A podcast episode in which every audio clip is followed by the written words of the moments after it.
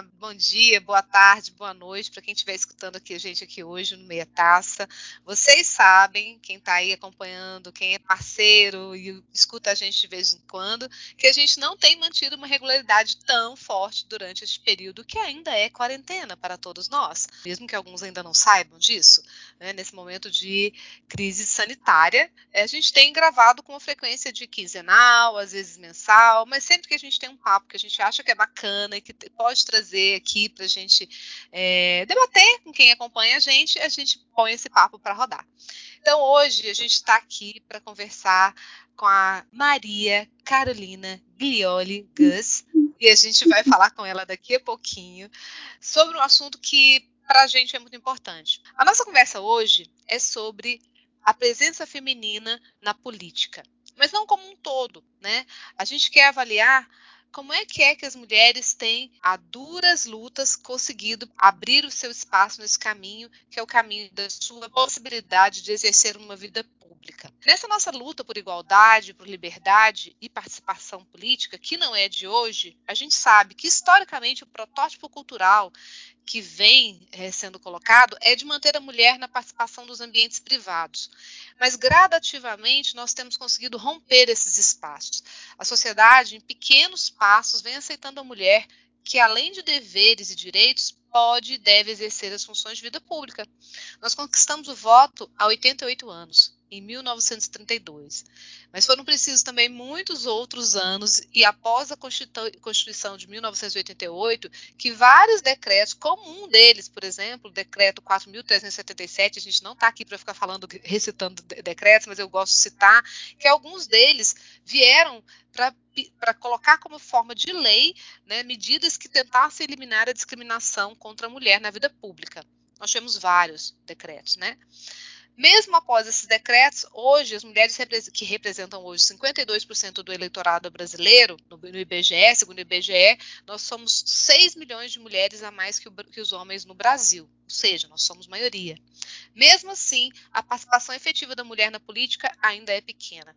De, 19, de 1932 até 1992, 60 anos, as mulheres brasileiras conseguiram obter, no máximo, 7% das cadeiras do poder legislativo municipal municipal. Em 94, as mulheres representavam 8% na Assembleia Legislativa do país e 6% na Câmara Federal.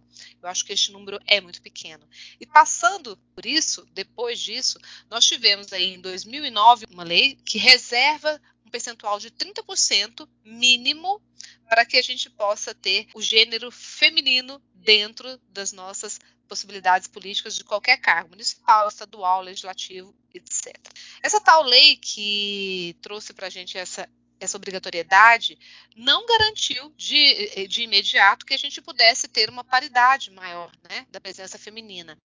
Então, após muita luta também, em 2018, essa lei foi ampliada e foi também registrado que não é somente espaço para a questão de reservar candidaturas, é também de fazer com que essas candidaturas se mostrem viáveis e competitivas com recursos financeiros. Então, em 2018, o, Supremo Tribunal Federal decidiu que a distribuição dos recursos do Fundo Especial de Assistência Financeira aos Partidos Políticos conhecido popularmente como fundão partidário, nem é o fundo, é o fundão, né, também passasse a ter uma exata proporção de 30% no mínimo destinado às mulheres nos partidos, nas suas candidaturas aos partidos políticos.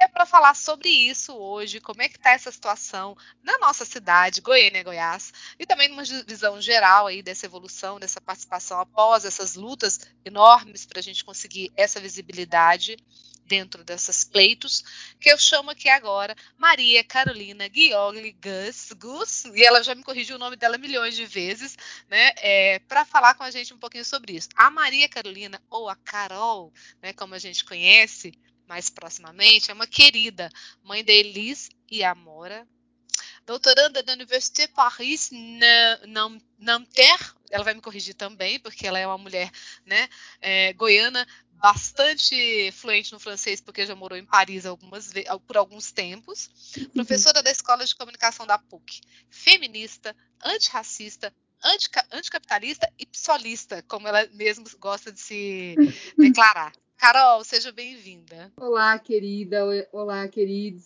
queridas ouvintes, né, e ouvintes é, do podcast Meia Taça. É um prazer estar aqui com vocês. É, vou fazer o que você falou. Bom dia, boa tarde, boa noite, boa madrugada, que a galera Isso. também está do período de quarentena, a galera resolve trabalhar e, e, estudar e ouvir as coisas de madrugada, né? Então, assim, é um prazer imenso estar aqui com vocês e com você. E obrigada pelo convite, Lu. Carol, eu, eu, acho muito bacana poder falar com mulheres, né? A gente tem privilegiado essa conversa. É, claro que a gente conversa com pessoas de qualquer gênero, né? É, mas é muito bacana a gente poder falar com mulheres que são aí nessa batalha, né? À frente dessa luta, pensando nessa luta feminista como uma forma de bem-estar para todos, né? Uhum. Porque quando a gente está bem, é, as pessoas ao nosso redor ficam bem, né? E aí, Carol, eu queria puxar, começar essa conversa para falar sobre presença, presença das mulheres é, nas eleições, começando aqui pelo nosso quintal. Como é que você tem visto é, as eleições, esse, esse processo aqui para as mulheres na nossa capital, Goiânia? Você tem acompanhado? O que você tem achado da, da presença feminina nesse momento? Bem, é, Lu, é, é, muito, é muito complexo, né? Você a, aparentemente é uma pergunta simples, né, uhum. que você faz, mas realmente não é uma pergunta, não é uma, não, não temos uma resposta muito simples para para dar. Histori historicamente, a gente tem que começar a perceber que a gente teve muitas conquistas, né, nossas, das mulheres. A partir do século XX, isso se, isso se consolida, né? A gente vai construir um pensamento de igualdade, liberdade, muito atrelado ao feminismo. É claro é, que Goiânia não está fora desse, desse movimento, mas eu, eu, assim, eu considero, né, e aí eu tenho muito cuidado para falar disso, Lu, porque eu, como sendo uma paulistana, né, nasci em Araraquara, interior do estado de São Paulo, é, a gente tenta falar da, da cidade que eu estou hoje com muito carinho, com muito respeito, só que a gente sabe que a nossa cidade é uma cidade que tem muitas limitações, né? A gente vive numa cidade extremamente conservadora, a gente vive numa cidade onde meia dúzia de partidos tomam conta, né? É, desse movimento e, não, e a gente não pode negar que esse cenário ainda muito é masculinizado. Né? Esse cenário ainda é muito masculinizado, é, mas é, o, que, que, o que, que eu entendo por isso? Que, como que eu percebo isso? Eu percebo também que as mulheres dentro desse cenário em Goiânia e no Brasil e no mundo, mulheres na política de uma forma geral, representam uma crítica e nos chama é, o Edgar Morin fala, eu, eu, o Edgar Morin meu, sempre foi meu guru, né, é, da minha vida acadêmica todinha, e o Edgar Morin ele fala muito de uma coisa que eu acho importante, que eu tenho, tento trazer para o feminismo e para a minha militância, que a gente tem que é, fazer um movimento de reformar o pensamento, né, e a gente tem que reformar esse pensamento no sentido também de pensar o lugar das mulheres, né, e entender que as mulheres têm capacidade de ocupar é, os espaços públicos. Né? Então, assim, hoje, como é que eu tenho visto é, o cenário é, de Goiânia? É claro que desde quando eu cheguei aqui em 2011 até nossa, 2020, né? Eu achei que assim teve um, um grande salto. Hoje nós temos é, um número significativo de mulheres disputando os pleitos eleitorais. É, acho muito importante várias movimentações pontuais que aconteceu recentemente. É, mas eu, eu, eu, gostaria de falar de uma maneira um pouco mais geral e de um pouco mais de, um, de, uma, de uma perspectiva um pouco mais conceitual, é, Lu, porque eu acho que é importante a gente perceber sim, algumas sim. coisas que são para além do âmbito partidário. É, Concordo plenamente. quando, a gente, quando, quando a gente começa a, a, a pensar é, a partir dessa, dessa perspectiva de reformar é, o pensamento, é, o feminismo ele caminha muito nesse, nesse sentido, né? Então, o que, que, eu, o que, que eu penso? A política em Goiânia também, de uma forma geral, ela é historicamente vista e entendida a partir do espaço masculino, né? E tudo sim. que é contrário disso é eliminado, é ridicularizado, não é? Sim. Nós temos, nós sim, temos é, políticas eleitas negras que, que foram nenhuma nem duas vezes chamadas de macaca, né? Sim. Então, assim, a gente precisa perceber que o machismo ele está muito impregnado. Ah, você vai falar assim para mim, ah, teve uma evolução é, no quadro é, da política em Goiânia? Teve, como teve em, em várias cidades, né? Em várias capitais, né? E só que assim, a gente ainda a gente andou um pouco, mas a gente precisa andar ainda mais, né? A gente precisa caminhar mais, porque é, você vê tirando todo o machismo em torno é, da polêmica da doutora Cristina. O que, que, eu achei muito interessante que aconteceu? Mulheres de vários partidos políticos se aliaram a, a ela publicamente. Então, isso é, é, é, Porque, assim, se a gente for pensar estruturalmente no em partido, a gente tem, teria que ter uma outra perspectiva. Mas, como a conversa aqui é de mulher para para mulher, mulher, mulher exatamente. Então, eu vou tentar trazer o foco é, para como outras mulheres se mobilizaram com relação a isso. Então, as mulheres é, do meu partido se mobilizaram, mesmo não tendo tanta afinidade política, mas uma mas coisa se que sentiram gente... na, na, necessidade de fazer isso, né, Carol? Porque como é que você constrói essa luta se você não é, valorizar, além da, da, questão partidária, a participação, o respeito que tem que ter para uma, uma mulher? Exatamente. Se a gente for olhar o que foi feito com a nossa presidente, né? É, e o que hoje. Como, como, a gente já tem um exemplo claríssimo de como existe uma misoginia fortíssima em relação à participação pública da mulher. E como as narrativas são construídas a partir do patriarcado e do machismo. Isso a gente precisa Exato. ter, mar, são marcadores, né? Para a gente perceber toda essa trajetória da doutora Cristina, por exemplo, é, que você tocou no assunto de falar em Goiânia, eu, eu fiz até uma colinha aqui é, historicamente para a gente poder uhum. entender um pouco esse cenário, mas é muito importante a gente perceber que tanto é, o, o, que aconteceu com a doutora Cristina, como aconteceu com a Dilma em 2016, é, nós, estamos, nós não estamos falando do PT. Nós não uhum. estamos falando do PT. Nós estamos falando é, de, de, de, que 2016 nos deixou uma lição muito, muito forte o processo de impedimento da Dilma foi altamente pautado e construído em cima das pautas machistas, misóginas. Vocês querem um exemplo? Quem está ouvindo Sim. a gente agora? O adesivo nos tanques de gasolina, é, com, a, com a Dilma com as pernas abertas. As Vamos piadas o que acontecia nesse, nesse momento, né? Para quem não se lembra, não se recorda, né, Carol? É, então, assim, é muito importante a gente perceber que a crítica com relação ao aumento do combustível, ridicularizado na figura de uma mulher, nós estamos falando de uma mulher, né?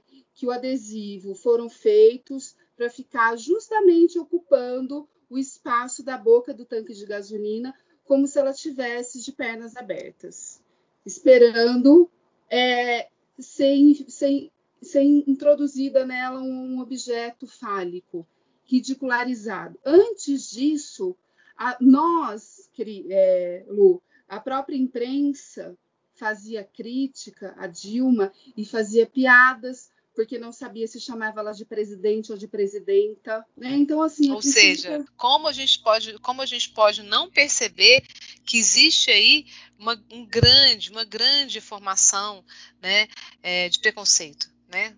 Então eu vou pegar, eu vou pegar a mesma figura política é, do da Dilma e vou pegar a figura política do Lula.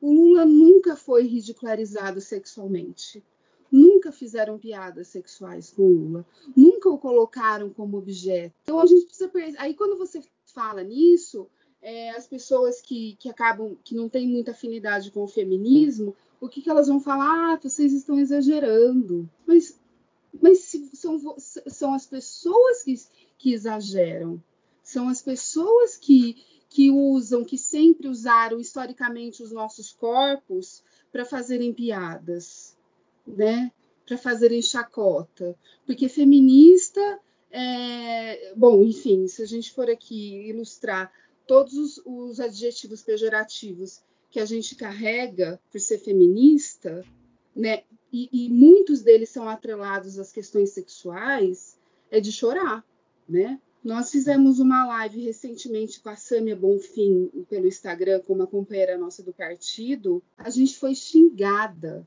xingada dos nomes mais horrorosos que você possa imaginar. Aí, porque a Sam é gorda. Daí a Sam emagrece, aí vão fazer piada porque a Sam emagrece. As aí piadas a... vão sempre para o olhar do corpo, é, se tem ou não marido, é, qual, qual é o tipo de, de vida que a pessoa já teve ou tem. Né? Qual é o nível sempre... de satisfação sexual que as feministas têm, como se, isso fosse, como se isso fosse do âmbito público. Isso nunca, seja... isso nunca, isso nunca é colocado em xeque quando a gente fala de um político homem. Você já ouviu alguém, alguém, fazer uma piada do Marconi ou do Caiado sobre isso? Levando pro, pro tirando as coisas da sua vida privada, que, né, para a ordem pública. Isso não acontece. Não, o que é isso? Ah, vocês estão de base, vocês estão é de conversa fiada? Não, nós não estamos de conversa fiada, não. Isso é um discurso muito bem estruturado para nos deslegitimar enquanto figuras políticas e figuras públicas. Carol, entendeu? e a gente consegue perceber claramente, aí eu não vou tocar aqui até no caso Marielle, né? A gente consegue perceber, né, no primeiro momento, né, é, logo após o assassinato dela, é, quantas piadinhas né, conseguiram acontecer na internet, né, sobre a questão Com sexual. Os próprios filhos do presidente, os próprios Exatamente, né, uma falta de respeito completa. Pegavam é, as plaquinhas e faziam piadas, né, e criaram um tanto de fake news para deslegitimar a, a, Marielle, atrelando ela a traficantes, atrelando a ela a, a exploração sexual, sabe? Eu acho que assim, é um, e é um discurso muito bem construído. Ontem eu achei muito interessante um episódio do Boulos, fala, fala na lata ele foi, ele tava, a equipe do Media Ninja estava entrevistando as pessoas e as pessoas iam perguntar o que achavam do Boulos. Ah, ele ocupa, ele ocupa, ele invade as casas, ele é isso, e ele estava ouvindo, né, no carro. Aí a repórter perguntava: "Ai, e se você falaria isso na cara dele?" Aí falaria, se ele estivesse aqui eu falaria. Daí chamaram ele. Aí a pessoa não, não sabe. Aí ele falou: Ah, mas você acha mesmo que eu invado as casas? O senhor acha mesmo que eu, invad que eu invadiria a casa do senhor? Aí ele falou que sim. Aí ele foi explicar o processo, né? Trazendo números de, quantas, de quantos imóveis é, desocupados em São Paulo há mais de 30 anos, que deve IPTU. Isso gira um déficit econômico financeiro para o Estado, para a capital. E aí ele foi contando. Então, assim, as pessoas elas reproduzem muito, as coisas são, são fáceis. Eu não sei se é só a gente brasileiro que é isso, mas tanto o modo como a gente não consegue filtrar as informações. Eu tinha uma, uma pessoa muito culta, inclusive, dona de uma escola muito reconhecida em São Paulo, e ela fazia, ela vivia fazendo piadas com a Heloísa Helena. Porque a Heloísa Helena usava roupa branca. E ela fazia piadas, porque essa pessoa a qual eu me refiro era uma pessoa fina como a gente, como a gente gosta de se vestir, e muito bem relacionada, né, com, com todos os contatos, né, da, de moda em São Paulo, e sempre, sempre que tinha uma brecha, falava mal da Heloísa Helena, fazia piadas com relação à roupa dela, Aí um dia eu, eu falei, mas por que, que te incomoda tanto o modo como a Heloísa é, Helena, Helena se veste? Na época, eu fazia campanha para Heloísa Helena no, no, interior do estado de São Paulo. A Heloísa Helena é enfermeira e ela se né? veste daquele jeito. Ela dá aula Qual é o problema da roupa que ela está usando? Né? Aí a pessoa ela não acreditou. Ela, ela, se você visse a cara que ela fez para mim, completamente ela se desinformada, tão envergonhada e ela tentou fazer uma piada para se esquivar daquela situação constrangedora, porque eu falei na frente de um monte de gente, inclusive políticos importantes né, na ocasião. Falei, não, mas ela se veste dessa forma porque ela é professora da, da, da, de enfermagem e eu nunca vi ninguém tirar onda de médico que anda o tempo todo de branco, por exemplo. Médicos homens. E daí a gente sempre que tem que fazer o contraponto. Faça, faça esse exercício, Lu. Faça o contraponto. Toda vez que você vê uma piadinha, mesmo que pequenininha assim, inverta ela. Coloque ela no gênero masculino para ver se ela ia funcionar. Faça esse teste. Você historicamente, nunca vai, é, nunca vai funcionar, porque historicamente os homens não foram incomodados por esse tipo de, de crítica, né? Que não é uma crítica, né? Que não é uma crítica, na verdade, uhum. né? Por esse tipo de preconceito, né? É, E é muito duro a gente perceber isso, né, Carol?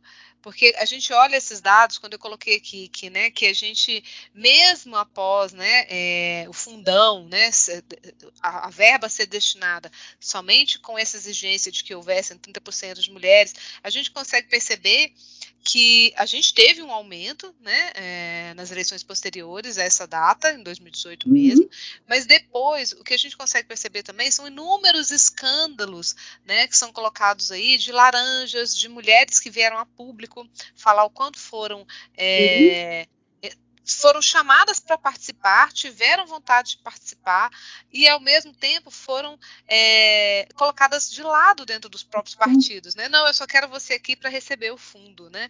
É, isso é muito, é muito complicado porque você consegue ver que essa participação nos partidos né, é, ainda não é estimulada. Você acha que isso também faz parte de uma, de uma proposta uma proposta não, de uma cultura brasileira onde a gente não consegue perceber desde a infância essa educação é, para a política e para uma política igualitária? O tempo todo. E, e, e, tem um outro detalhe, Lu, que eu acho que é importante a gente deixar registrado, que é o seguinte: é, o que, que acontece? algumas mulheres, aí eu não eu não estou querendo desqualificar alguma, algum, algum, algum, alguns históricos, né, de algumas mulheres, mas algumas mulheres já chegam no ambiente da política muito bem formadas, né? Mulheres que tiveram na família uma formação política partidária, né? Uhum. Porque militância é uma coisa, né? Militância sou eu que estou aqui fazendo minha, meu trabalho para o meu companheiro de militância, é, porque eu quero, porque eu acredito na proposta dele e, e dela, entendeu? Uhum. É, eu tô, tem diferença tem diferença. É preciso que a gente. Agora, a formação pessoas... partidária pode não tem... ser militante, inclusive. Né? As pessoas precisam entender o que é uma formação, o que é uma militância. Então, assim, você precisa se identificar com aquele partido, você precisa entender como ele funciona. Ah, é ingenuidade de determinadas pessoas que, que, que encaram esse, esse, essa, esse movimento, que eu falo que é um desafio, né? O processo eleitoral é um desafio. Né? Então, assim, a gente tem que fiscalizar, a gente tem que fiscalizar. Eu faço isso no meu partido, né? as pessoas têm que fazer isso, independente se você é de partido ou não, independente se você é de partido ou não, entendeu? Essa fiscalização precisa sair da gente, porque você não vai ficar esperando que a cúpula dos, dos grandes partidos façam algo diferente, porque eles é, já têm uma, já, eles já têm um modus operantes de, de trabalhar, onde já se viu é, uma campanha já gastando, uma campanha que, que provavelmente é a, é a, é a, é a, predile, é a, a mais. É, Poderá ser a mais votada, talvez, né? Um, um, um, um milhão, já foi gasto um milhão. É um abuso, é um abuso, entendeu? E aí as candidaturas laranjas, elas, elas, elas, se, elas se consolidam porque é abusivo, é abusivo desde o começo e é abusivo até o último botão que você aperta na urna. É abusivo. A gente está recebendo um monte de denúncia aqui de pessoas que são coagidas nos locais de trabalho para votar em determinada pessoa. O tal do voto aí, né? Amarra... O antigo voto de cabresto, né, Carol? Que parece que não, não desapareceu, né? Não completa, então, assim, completamente é deveria ter século XXI. É importante que a gente perceba, que a gente consiga se aproximar de algumas candidaturas para que a gente consiga fiscalizar e orientar, por exemplo, eu que tenho uma, uma certa é, caminhada aí no ambiente é, da militância, é, a gente consegue orientar algumas, algumas mulheres companheiras nossas que, que, que têm a disposição né, de encarar um processo eleitoral, né, para que isso aconteça menos, porque vai continuar acontecendo. Eu acho muito importante essas conquistas. Eu não estou aqui desmerecendo e tentando desconstruir né, tanto, tantos direitos, mas é preciso que a gente faça fiscalização. Então, é, o, que é, o que é interessante, a gente ainda tem pouquíssimas mulheres no Congresso, na Câmara e no Senado. Né? O pessoal, né, não tem como eu não falar, ele é o único claro. partido que conseguiu a paridade de gênero, né, Lu? Então, olha só, eu trouxe aqui alguns números que eu acho que você e a Camila vão gostar. O pessoal, cinco homens e cinco mulheres. O PP, 31 homens e 6 mulheres. Nossa. O PT, 46 homens. O PR, 27 homens e 6 mulheres, o PSB 29 homens e 3 mulheres, o DEM 20 homens e 3 mulheres, o PSDB 20 homens e 9 mulheres, o Podemos 10 homens e uma mulher. Eu não vou falar todos, você vai ficar Meu louca. Deus, né? Carol, que então, loucura. Assim, é, aí o pessoal conseguiu a Talíria no Rio de Janeiro, a Fernanda no Rio Grande do Sul, a Áurea Carolina em Minas Gerais, a Sâmia, a Heloísa Erondina agora. Precisa, é um precisava de mais? A gente precisava de mais. Claro que precisava de mais, mas, Carol, você falou, eu tocou num ponto, é, é, não, tem, não é dizer que você está que a gente pode descredibilizar toda a luta que a gente já teve para chegar até aqui. Mas o que acontece é, é, não é só na política, são em todos os âmbitos da vida pública. Aqui, pública. Aqui a gente está falando da política, né? mas é tão importante a gente saber que esse campo da política ainda reflete um país que ainda é extremamente machista, misógino, né, e que nós precisamos, através dessa luta, e que é uma luta feminista, que é uma luta das mulheres organizadas para poder pensar, falar sobre mulheres, é, vigiar os partidos políticos, vigiar é, a mídia também, né? Porque não também, né? Porque senão nós mesmas, inclusive. Nos nos percebermos. Sim, né? sim, com certeza. É, é, é, é, é, um, é um, acho que é uma educação para a política, né? Que aí eu, eu até brinquei, falei, olha, você não acha que vem pela educação? Porque eu acho que você tem uma filha, sim. eu acho que ela tem que acompanhar todo esse, esse, esse, processo político e acho que todas as meninas e meninos têm que acompanhar é, desde casa esse, esse, esse, olhar, né? Não é separando em gênero, não, mas é para dizer que quando está pequeno, desde pequeno ali em casa, tem que acompanhar, é, tem que entender entender que é uma luta que precisa de representatividade também de gênero, também. Né? E olha, nós estamos falando só da, da representatividade é, no gênero masculino e feminino, né? que, dirá, que dirá todas as outras que nós temos que batalhar por elas. Né?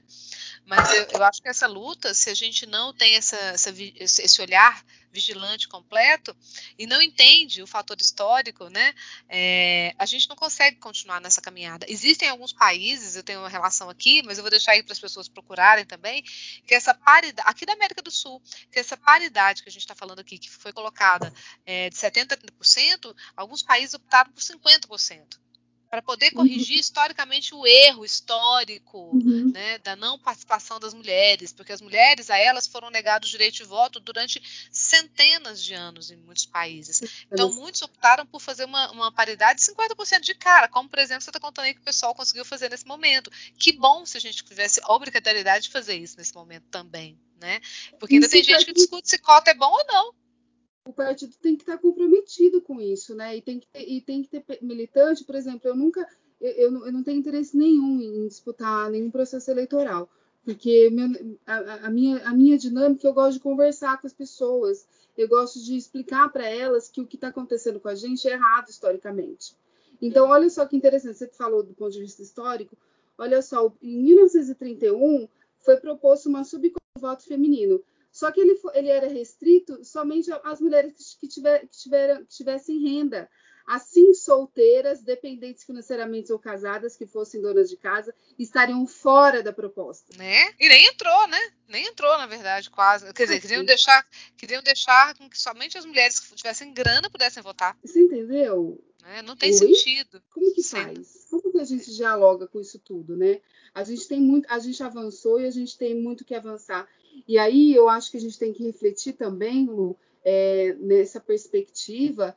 É, é, importante que a gente pense quais mulheres e quais os partidos está de fato comprometido com, com as pautas. Eu não estou nem falando do feminismo, porque o feminismo é uma coisa muito complexa para um tantão de pessoas. A gente que acha que o feminismo é uma coisa simples e muito bem resolvida na nossa cabeça. Muita gente ainda não consegue entender o que é feminismo, tá? Então aqui eu estou falando de liberdade e igualdade e de luta pelos nossos direitos, tá? Então, se, se, é sinônimo de feminismo ou não, vocês escolham, né? Para mim é. Então, quem luta, quem, quem que você vai votar que luta contra o patriarcado? Que fica indignado com a morte da Marielle ou com tantos casos de feminicídio que a gente tem visto durante a pandemia, especificamente nesse momento, né? As mulheres negras são chamadas de macaca. Algumas mulheres é, brancas privilegiadas que assumem um cargo têm uma visão totalmente distanciada das demandas que as mulheres é, da periferia, por exemplo, necessitam. Né? Então, assim, gente, é, é uma questão assim de pesquisar. Não dá para você votar no teu amigo, na tua amiga, simplesmente. Sabe? A gente, a gente tem que ter responsabilidade social. Né? Você precisa, você precisa olhar no olho da pessoa que você vai votar e se reconhecê-lo. E às vezes você vota numa pessoa e ela não é por uma demanda sua. Olha, olha não tem uma pauta, tá. não tem uma pauta olha, que faça evoluir a, a, tá. a, representatividade do, de onde você vive, né, Carol? Eu acho que é, a eleição é muito isso. Você, isso que você falou é muito lindo, é muito real. Você tem que olhar no olho realmente de quem você vai votar e saber essa pauta agrega a vida das pessoas que eu quero ver sentindo bem, né? Porque os privilegiados do nosso país, né, é, são uma minoria né? E essa minoria, ela já está muito bem representada historicamente, né? Já tem o seu lugar garantido aí é, no viver bem, né? A gente precisa buscar representantes que realmente abracem aquilo que a gente tem como necessidade para sermos felizes, para dizer assim, de um jeito bem simples, né? Feliz, no mínimo, é ter educação, saúde, lutas contra, descriminaliza contra a criminalização, lutas por igualdade, por liberdade, né? E aí é, é, só conhecendo as propostas, né? Não pode ser mesmo. Vou votar, eu vou votar no meu amigo, eu vou votar em alguém que, que alguém falou que, que pode ser interessante, né? É, por isso que realmente eleição política é uma grande forma de você pensar como é que você exerce a cidadania. Você está comprometido com a sua cidadania, né? E para manter o Estado democrático, né, que está tão em perigo, o nosso Estado democrático está está correndo perigo. O SUS está correndo perigo. As pessoas estão morrendo, entendeu?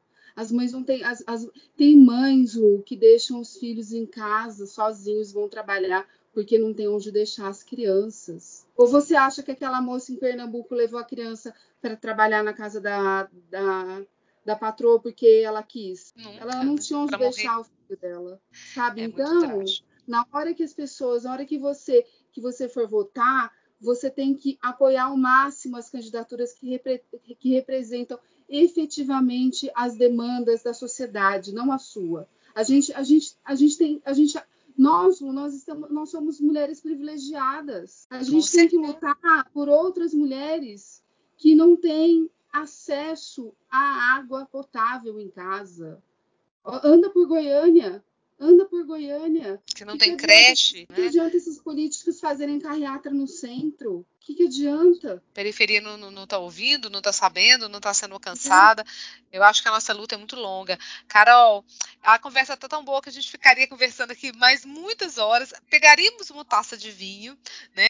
Está gravando uma quarta-feira. Carol é professora universitária, não está bebendo vinho, nem eu, mas Beberemos no final de semana, brindaremos aqui e vamos deixar a nossa indicação para vocês. A Carol vai deixar uma indicação, ela vai me, me, me dizer uma indicação de vinho bom. Você, se você puder dizer até, até agora, Carol, em alto e bom som, porque esse, esse, esse projeto de bater esse papo aqui, essa meia taça, é porque a gente quer conversar com pessoas que agreguem valor para a gente, a gente quer trocar ideia com as pessoas que quiserem é, conversar, dialogar com a gente. Então, o que, que você indica aí para as pessoas como dica de vinho? Dica de é, pensar mais sobre esse assunto ou de algo que a Carol gosta de fazer e quer compartilhar aqui com a gente nesse momento? Gente, olha, é, eu, eu para não perder o rumo da nossa conversa, eu, eu vou sugerir que, que, a, que, que, que, quem está ouvindo a gente consuma os vinhos nacionais, consuma os vinhos da Serra Gaúcha,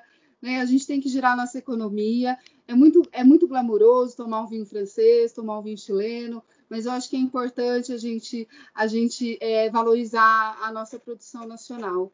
Né? Eu acho que a gente tem coisas boas, eu acho que a gente precisa parar de fuçar no quintal dos outros e plantar nossa margarida no nosso quintal. Maravilhosa! Arrasou, Carol! Eu vou ter que buscar a garrafa de vinho que eu tomei no final de semana, que agora eu não vou lembrar qual era o rótulo, mas nacional, da Serra Gaúcha, tinto, sensacional. Tomei feliz da vida, custou 20, 28 reais e eu fui muito feliz com esse vinho de bem 28 bonita, reais. Bem tinto, né? lindo, rica, perfeita.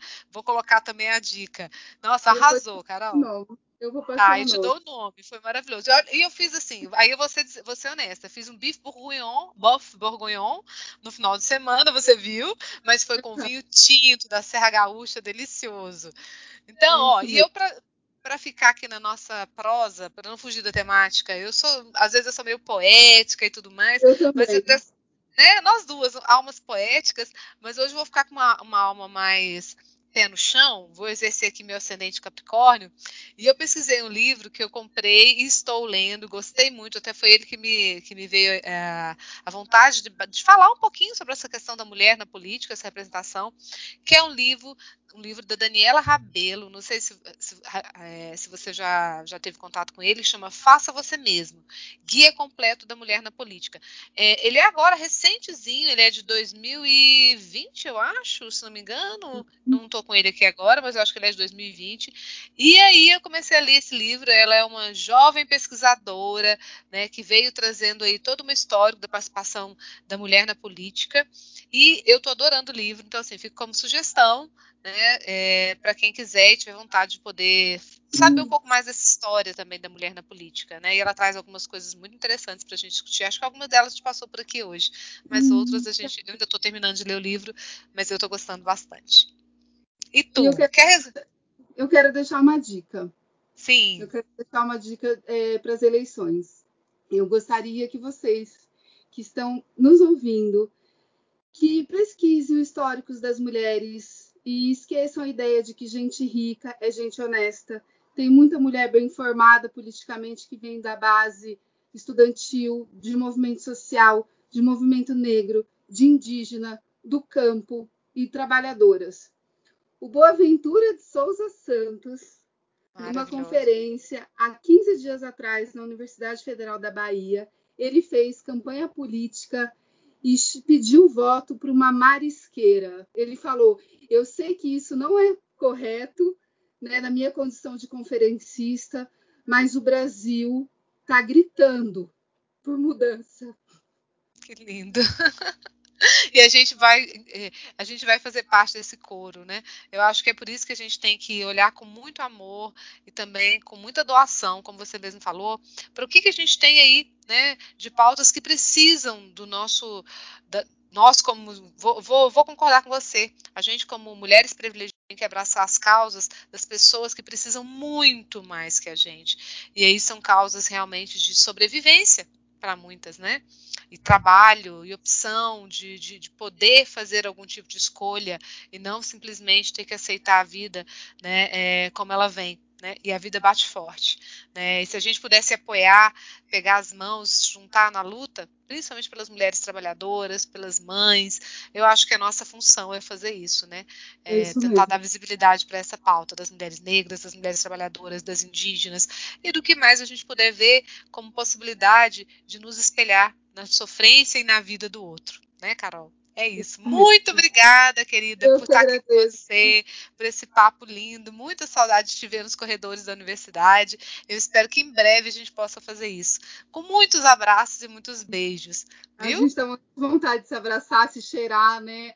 Perguntar que creme tá usando, que shampoo tá usando. Né? Tomara, isso vai acontecer logo, vai, vai, vai voltar e a gente vai ser muito feliz porque a gente merece. Nós e todas as pessoas ao nosso lado, ou que a gente está distante, mas que a gente gosta tanto. Beijo grande. Beijo. Vamos nos, nos, nos reconhecermos nas urnas. A gente precisa se reconhecer na urna. E a gente precisa saber cobrar nesse momento tão importante que é o processo eleitoral, né? Então, vote em mulheres. Isso mesmo, vote em mulheres. Beijo grande, Carol.